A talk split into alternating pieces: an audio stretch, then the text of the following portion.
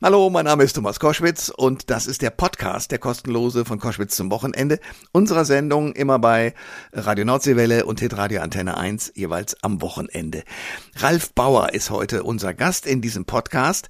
Ich mag den als Schauspieler sehr, kenne ihn auch schon relativ lange, weil er hat ja zusammen mit Hardy Krüger Junior zum Beispiel gegen den Wind mitgespielt in der Serie, damals noch gedreht in St. Peter-Ording. Und der hat einen tollen Weg hinter sich gebracht. Und ich bin immer neugierig, wie so ein Mensch wie er einerseits als Schauspieler arbeitet, das erzählt er ein bisschen in diesem Podcast, zum anderen, was er sonst noch so macht. Er ist sehr yoga-orientiert und die Tibeter haben ihn wahnsinnig fasziniert, immer schon. Warum das so ist, erfahrt ihr in diesem Podcast. Viel Spaß dabei. Der Thomas Koschwitz Podcast. Ihr hört Koschwitz zum Wochenende jetzt mit einem wunderbaren Schauspieler, nämlich Ralf Bauer. Herzlich willkommen. Vielen Dank. Hallo Thomas. Du bist natürlich äh, in den 90ern für viele und die Mädels schmelzen hin, wenn sie dran denken, gegen den Wind, da bist du aufgetreten. Ähm, und bist, und darüber werden wir auch ein bisschen reden, äh, mit dem tibetischen Yoga sehr verbunden. Und da will ich äh, genaueres hören. Du hast aber jetzt, und das ist der Grund, warum wir reden, am Sonntagabend, 20.15 Uhr, bist du im Frankentatort zu sehen. Das ist also sozusagen der zweite Bayern-Tatort. Und da als Obdachloser. Wie hast du dich in diese Rolle reingedacht? Der, der, der Max Schaberbeck, äh, ein wunderbarer Regisseur, der unbedingt wollte, dass ich diese Rolle spiele, der hat gesagt, ähm, also wenn du das machst, dann musst du dich auf jeden Fall äußerlich verändern. Äh, dann sage ich, du, das mache ich mit, also mit Freuden, weil das will ich eigentlich schon seit 20 Jahren immer wieder. Und die Leute sagen, die Produzenten, Regisseure sagen, nein, nein, bleib so wie du bist. Wir wollen das nicht. Und der Max hat aber darauf bestanden. Und ähm, die innere, was viel wichtiger ist, innere Auseinandersetzung damit, ähm, habe ich versucht, weil im Grunde genommen den Typen, den ich spiele, ähm, die haben ja immer irgendwie eine Vorgeschichte. Und der war ganz oben, der war Börsenmakler. Äh, das kennst du ja aus Frankfurt. Ja, also ich habe solche Leute persönlich kennengelernt, die äh, jetzt auf der Straße leben und mal Riesennummern waren. Ja. Genau, das ist dann, und da diese, und das haben wir als Künstler ja immer. Wir haben ja immer Hoch und Tiefs. Ähm, und diese Frustration und all das, was damit einhergeht, wenn du äh, plötzlich in einem tiefen Tal bist und das einfach nicht aufhört, dieses Tal, äh, wo da kein, kein Licht am Ende des Tunnels ist. Ähm, darauf habe ich mich dann vorbereitet. Und das kennt man ja aus, aus stillen Stunden.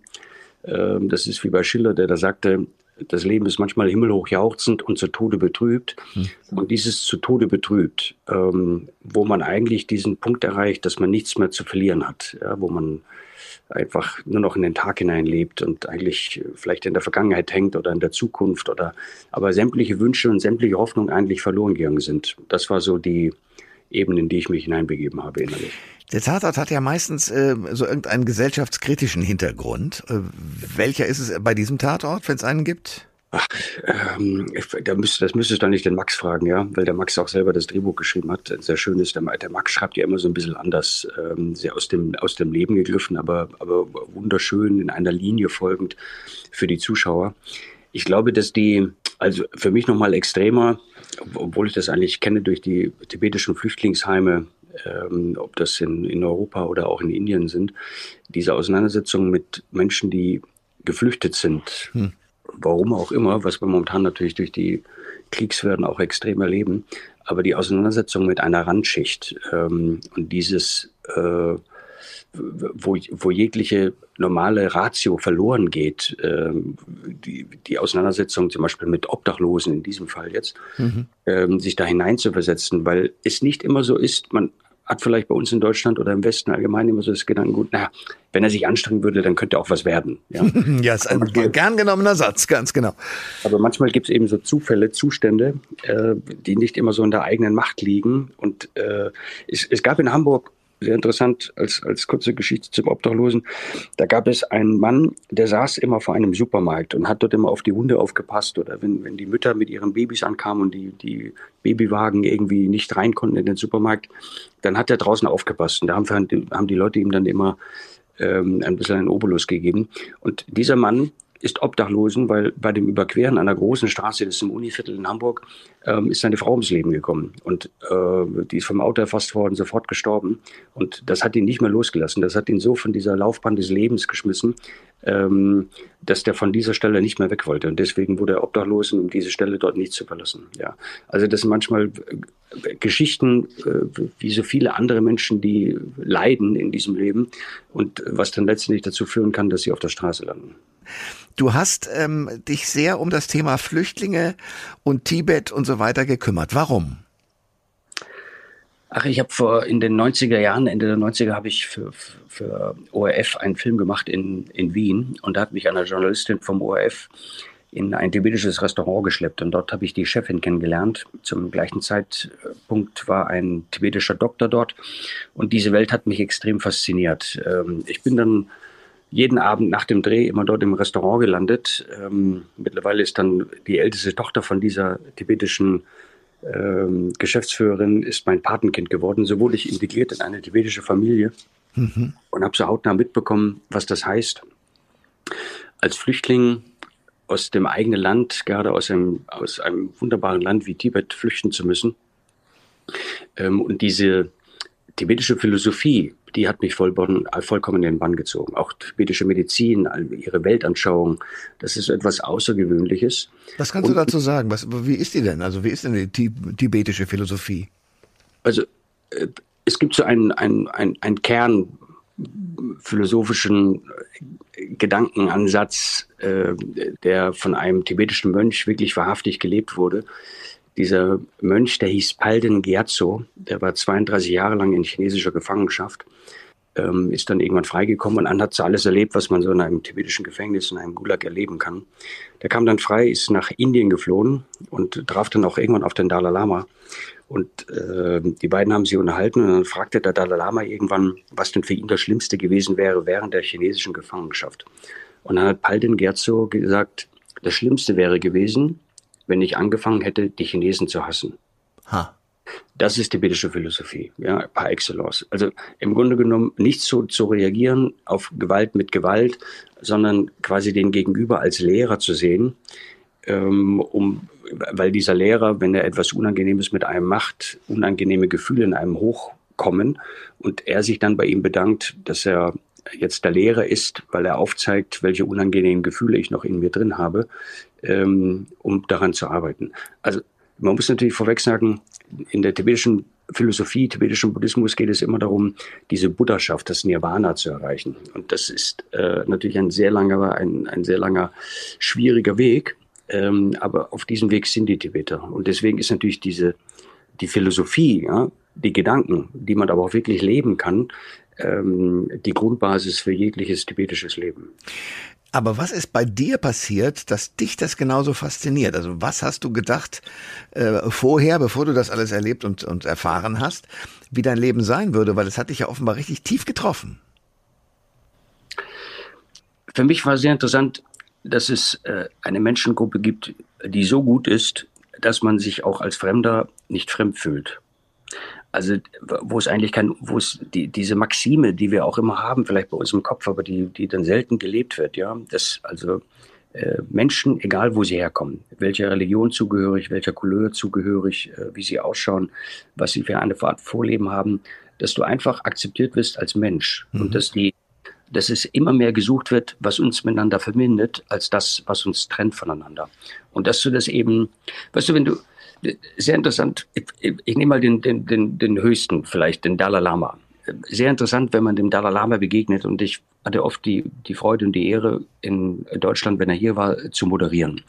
Ähm, wenn man ihm begegnet, spürt man überhaupt nicht seine Position. Also man muss sich überlegen, er war das, das religiöse, er ist das religiöse Oberhaupt der Tibeter und war das politische Oberhaupt der Tibeter. Und wenn du jetzt vergleichst das mit irgendwelchen anderen Amtsführern, quasi die, die politische Oberhaupt sind eines Staates oder einer Menschengruppe oder die religiöse Führer sind, dann hat man immer so das Gefühl bei uns im Westen, ähm, zehn Kilometer bevor die Person ankommt, kommt schon das Ego um die Ecke. das ist bei ihm überhaupt nicht. Ja? Das ist ein, er sagt auch von sich selber, er ist ein völlig normaler Mensch, äh, ein völlig normaler Mönch. Ähm, und diese Gesinnung, ja, dieses Gedankengut, das haben ganz viele Tibeter. Lass mich mal kurz in deiner Geschichte ein bisschen zurückgehen ähm, alle, wenn man sagt Ralf Bauer und sagt, was, was hast du denn von dem im Kopf, dann eine ganze Menge Geschichten, aber vor allen Dingen natürlich deinen Einstieg, ich vermute mal, es war einer, für dich auch dein Durchbruch sozusagen, nämlich gegen den Wind. Da habt ihr in St. Peter-Ording gedreht, damals kannte euch noch keiner und ihr konntet da ganz entspannt drehen und hattet Spaß und saßt abends mit den Leuten da in der Kneipe. Wenn du dich an diese Zeit zurückerinnerst, war das dein Durchbruch? War das gut für dich? Wie war das? Also ich hatte Glück, weil ich vorher drei Jahre für die ARD den Disney Club moderiert habe, ja. dass ich mich langsam an, also daran gewöhnen konnte, dass manchmal kleine Kinder auf uns zugekommen sind. War ja die, die Antje Pieper, Stefan Pinno und meine Wenigkeit, die das moderiert haben, wo wir um Autogramme gefragt wurden.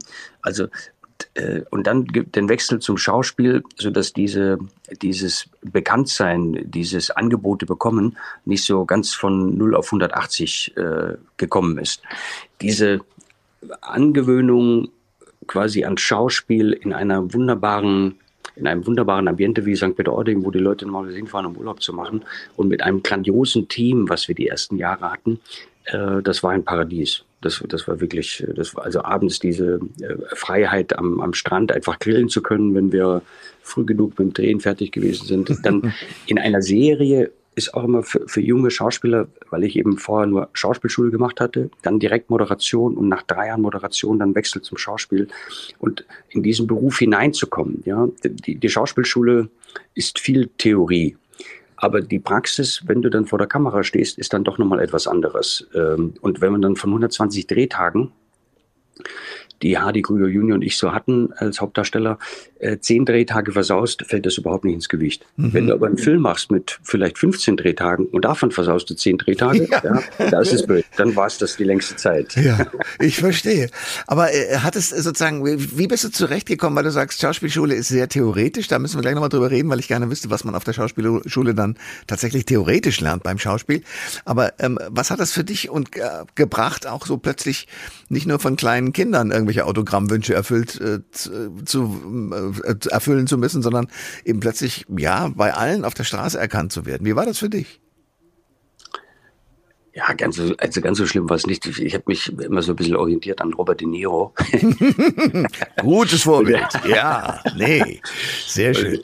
De Niro sagt immer, wenn du, wenn du erkannt werden möchtest, dann, dann wirst du auch erkannt. Wenn nicht, dann, dann geht das auch unter. Ja? Also wenn du in ein Restaurant hineinkommst und erstmal mit äh, stolz geprellter Brust irgendwie in der Tür stehen bleibst, sehen dich jetzt alle und solange darauf wartest, bis dich irgendjemand erkennt und dann das Getuschel losgeht. Oder ob du einfach reingehst als oder normal Besucher, ja. Das, äh, also der, ich war mal in, in weil ich früher so äh, viele Hilfslieferungen nach Rumänien in die Kinderheime organisiert habe. Und dann sind wir immer über Ungarn gefahren und haben in Budapest oft irgendwie übernachtet.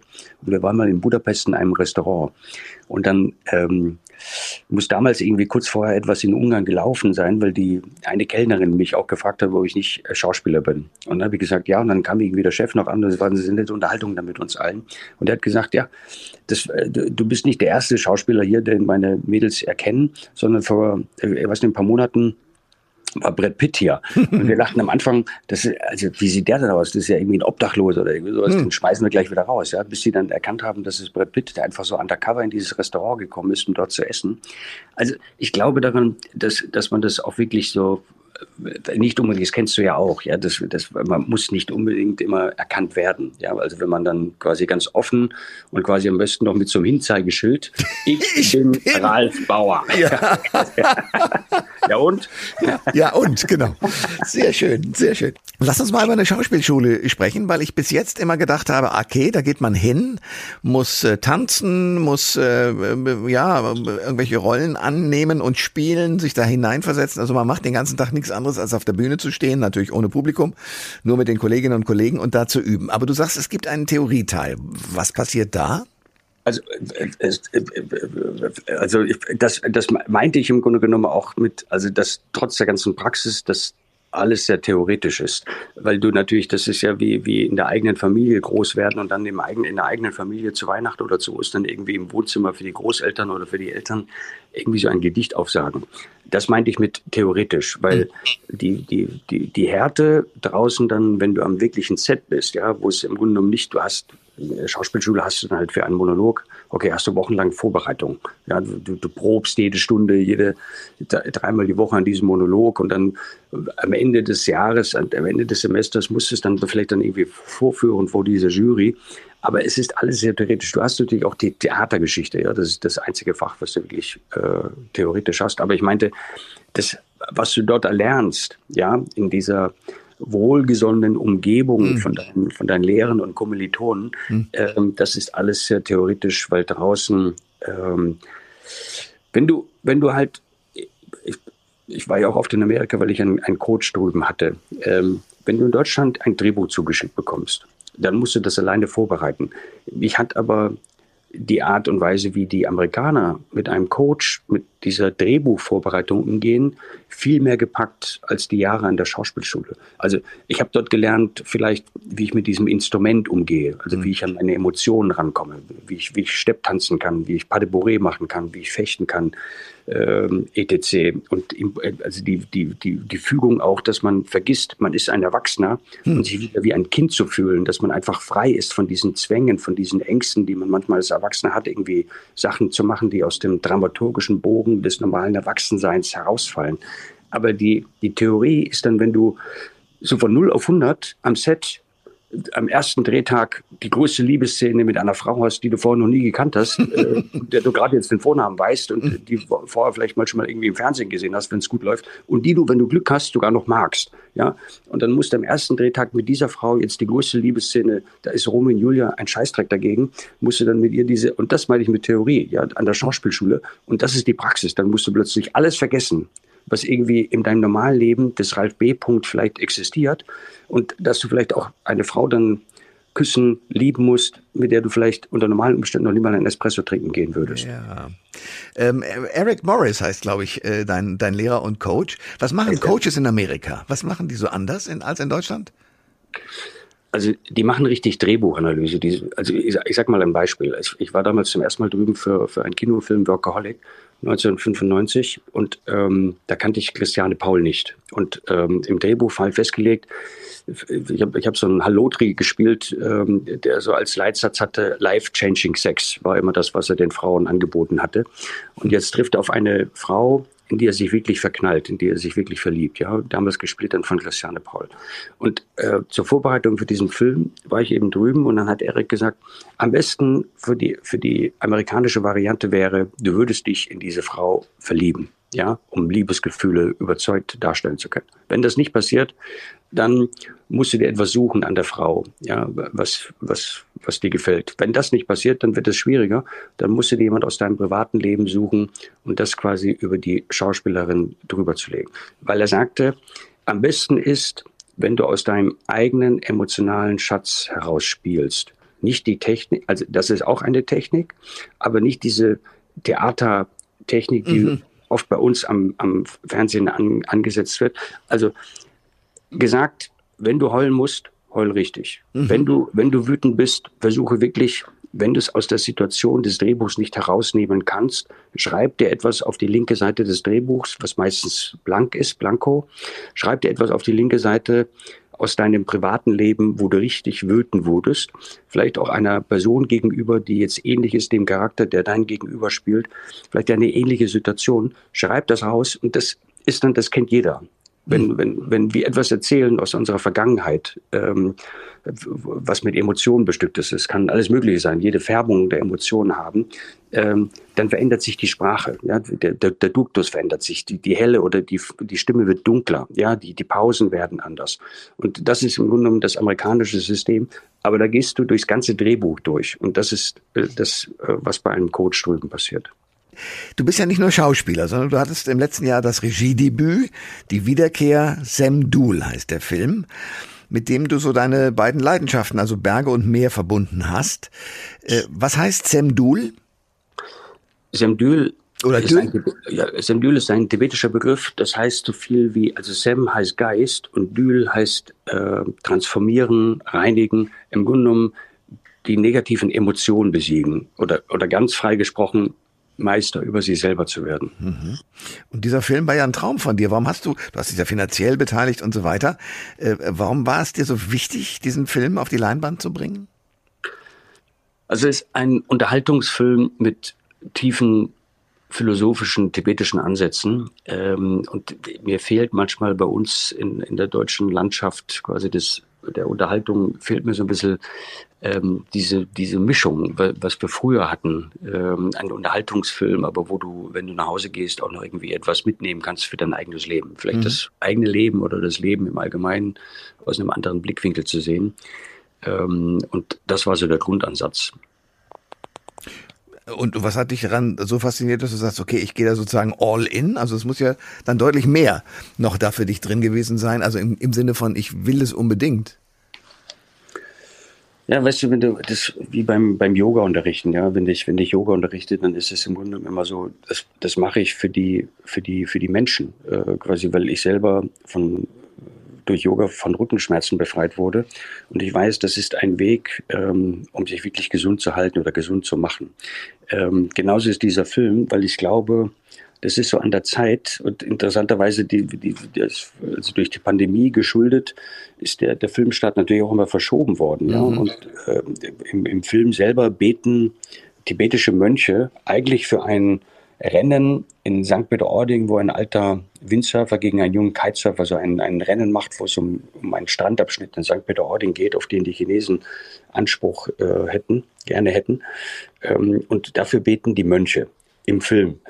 Die haben eigentlich für den Film gebetet. Das nennt man auf Tibetisch Puja. Und äh, diese Puja, die drei Tage gedauert hat, das haben die gefilmt und das habe ich in den Film mit eingebunden. Und die haben gebetet für den Erfolg des Films. Tibetisch heißt es dann, damit der Film möglichst viele Menschen erreicht, um etwas daraus zu lernen. Weißt du, die, das, die Sache ist immer, also auch wenn es so ins Esoterische geht, was, was mir nicht so liegt, ähm, aber die Leute sprechen immer, man sollte äh, also gerade auch im Yoga-Unterricht, ja, man sollte die Lebewesen lieben und, und alle lieben und äh, aber schaffen es dann noch nicht mal Verständnis für die Kassiererin am, im, im Supermarkt zu haben oder für den, der vor einem steht, eine ältere Dame vielleicht, die ein bisschen länger braucht als normal, äh, dafür Verständnis aufkommen zu lassen. Mhm. Ja, die sagen das immer theoretisch, aber das in der Praxis. Und dafür war der Film oder ist der Film gedacht, dass manchmal so Kleinigkeiten, die, die wir gar nicht richtig realisieren, dass wir uns an diesen Kleinigkeiten orientieren müssen, um, um so Gedankenansätze, Theorien, die wir im Kopf haben, auch wirklich umzusetzen. Du bist ein faszinierender Mensch, weil du machst ja auch, hast es auch schon kurz angedeutet, auch so Hilfsaktionen, indem du ähm, äh, ja tatsächlich Güter irgendwo hinlieferst, wo sie dringend gebraucht werden. Diesen, diesen Wunsch, das zu machen, hängt das auch mit diesem gesamten Tibet-Thema zusammen oder wo kommt das her? Ach, ich glaube, das liegt eher daran, weil ich bin als, als Kind in einem 400-Seelendorf in der Nähe von Baden-Baden groß geworden und da war die Nachbarschaftshilfe extrem groß geschrieben. Also ich, ich kann mich daran erinnern, wenn, wenn Heu eingefahren wurde, dann war das ganze Dorf auf dem, äh, auf dem äh, Heuhaufen, wollte ich gerade sagen, hinten auf dem Trecker, auf dem Wagen, um einfach dem Nachbarn zu helfen, äh, damit das ganze Dorf, und da war das ganze Dorf unterwegs. Also so habe ich das in Erinnerung abgespeichert. Das war aber auch so, mein Opa war der Dorfschlachter. Wenn dann ein Schwein zu schlachten war, dann wurde auch das ganze Dorf wiederum eingeladen, quasi um Kesselfleisch zu essen. Also diese Nachbarschaftshilfe, hat wirklich jeder dem anderen geholfen. Ähm, und das ist etwas, was ich einfach mag. Ist, wenn, wenn, wenn du ein Talent hast und du siehst etwas, äh, wo es irgendjemand äh, fehlt, an, den, an, an, an was auch immer. Ja, in Rumänien war das eben so, dass diese Kinderheime äh, nach Ceausescu extrem gelitten haben und ganz extreme blöde Zustände gewesen sind. Und wie einfach ein Italiener und ich, der Pino Fusaro, gemerkt haben, okay, wir können da helfen, ähm, das, das dann einfach zu machen. Und das ist so, das, was jetzt nicht heißen soll, dass, dass jeder machen soll, weil ich glaube, wenn man helfen möchte, also wie auch zum Beispiel bei, der, bei diesem Obdachlosen, ja, hm. äh, den ich da spiele, äh, wenn man sieht, man kann irgendwo helfen mit seinen Talenten, das dann einfach umzusetzen. Weil das wäre im Grunde im, im Zuge der Globalisierung, der Menschlichkeit wäre das ein, das wäre ein grandioser Schritt. Und das wiederum, da schließt sich der Kreis mit den Tibetern. Weil wenn Tibeter beten, dieses berühmte Om Mani Padme Hum, heißt es im Grunde genommen, mögen alle Lebewesen vom Leib befreit werden. Und das beten die Millionenmal in ihrem Leben. Wow. Ralf Bauer, das ist unfassbar. Wir müssen mal wieder mit ein bisschen mehr Nähe miteinander reden, weil du bist jetzt per Leitung zugeschaltet und nicht im Studio leider. Danke äh, der Pandemie ist das so. Ähm, ich freue mich auf den Tatort. 20.15 Uhr gibt es dich als, ja, man, man, man staunt, dass du so aussehen kannst, aber mehr will ich auch dazu gar nicht sagen. Äh, ein spannender äh, Tatort aus dem Fränkischen. Ralf, ich danke dir sehr für das Gespräch und alles Gute weiterhin. Thomas, ich danke dir. Tausend Dank. Bis bald. Alle Informationen zur Sendung gibt es online auf thomas-koschwitz.de.